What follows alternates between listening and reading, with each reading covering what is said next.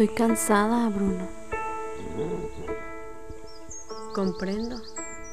La casa, el hijo, las bolsas para basura que se acabaron, la gran mancha de humedad en el techo de la cocina junto al balcón, la puerta zafada del ropero, el jabón líquido, las pilas para el calentador, el agua que ya nunca se calienta y mientras ella espera, las cosas que le pasan por la cabeza, las cuentas, el vaso de vino de más, los conciertos a los que ya no va, la película interrumpida a la mitad, cuando despierta ha muerto uno de los personajes principales. Tal vez sea eso, cuando ella despierte, uno de los personajes principales de su vida habrá muerto. Estoy cansada. Los libros, los libros que antes le decían tantas cosas, ahora son conjuntos de palabras sin vida, letras amontonadas. Ya no le hacen dudar. Hace muchos años que un libro no le cambia la vida, ni una canción, ni un hombre. Los trailers, los libros de espionaje que a los hombres les gusta leer, porque son sólidos y prácticos y avanzan confiados por el mundo y no exploran las pequeñas grietas de lo cotidiano ni de las grandes fallas tectónicas de las naciones.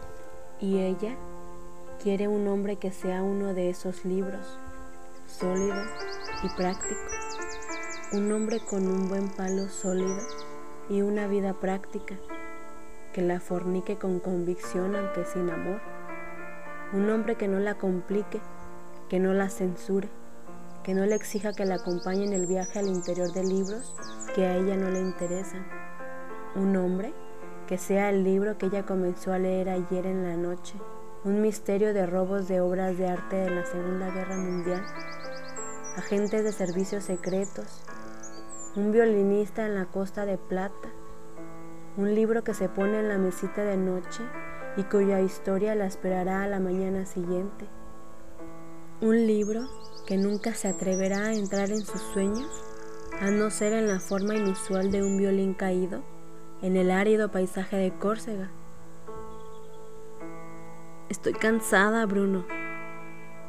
Las fiestas, las reuniones en la escuela, la tos seca de su hijo cuando se acuesta, los horarios los atrasos de los convoyes, el chip que ya no está muy bien y que la obliga a aproximar la tarjeta con mucho cuidado, un poco inclinada, un pequeño pase de magia, el almuerzo que consiste en las obras de la cena, así como ella es lo que sobró del día anterior y otra cosa que solo sabrá al final del día.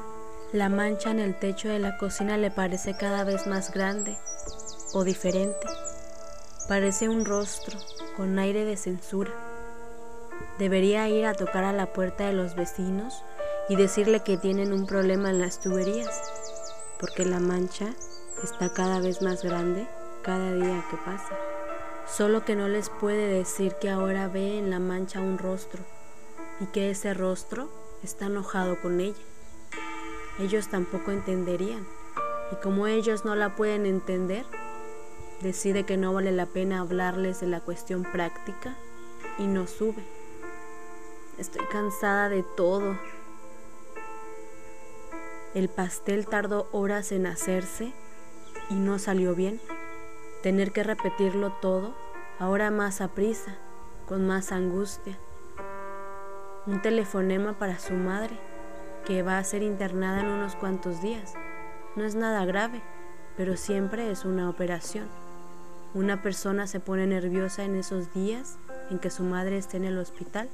Tendrá que hacerse tiempo para ir a verla porque la madre solo la tiene a ella. Y ella sabe qué triste es estar en el hospital y no tener visitas. Y para colmo, en la cama de al lado de la de su madre estará una señora a la que le amputaron una pierna, pero tendrá siempre muchas visitas y cuando ella esté al lado de su madre, a guardar en el armario una botella de agua de litro y medio, unas galletas de agua y sal y un néctar de pera, a entregarle la guía de televisión, a levantarle los pies de la cama a causa de la circulación. Ha de imaginarse que tantas visitas se justifican por la pierna amputada. Vendrán amigos, familiares lejanos, conocidos, vendrán todos a despedirse de la pierna. Podrían hacerle un funeral, acompañar a la pierna solitaria hasta la tumba, que desde luego quedaría reservada para cuando el resto de la señora decidiera unirse al miembro que ahora le han quitado. Pero para esas cosas todavía faltan algunos días. Días tras días, todavía falta otro cansancio. La alegría de su hijo, el cansancio del hijo después de la natación. Todavía falta mucho, siempre falta mucho. Estoy tan cansada, Bruno. La jaula sin pájaro, el alpiste viejo, el agua ya verde en el bebedero, una lámpara fundida, los cortineros todavía por sacar de la caja. Ha de pedirle un berbiquí a un amigo. Estoy cansada. Al hijo le gustaba tener un perro. Ella cree que mejor un pez, una tortuga, animales que también son objetos. Ella quiere un hombre que no conviva con su hijo, que no quiera saber que él existe, que lo ignore. Muy cansada.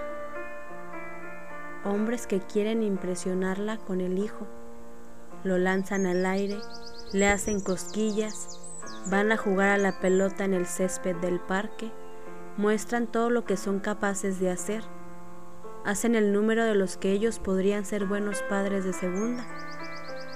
Ella no necesita ese teatro, solo quiere un hombre bueno de palo sólido, que se la coja como debe ser, que no se venga rápido, que le haga un buen y prolongado sexo oral, pero no tan prolongado que ella se distraiga y mire para abajo y se sorprenda de ver la coronilla de la cabeza de un hombre entre sus piernas.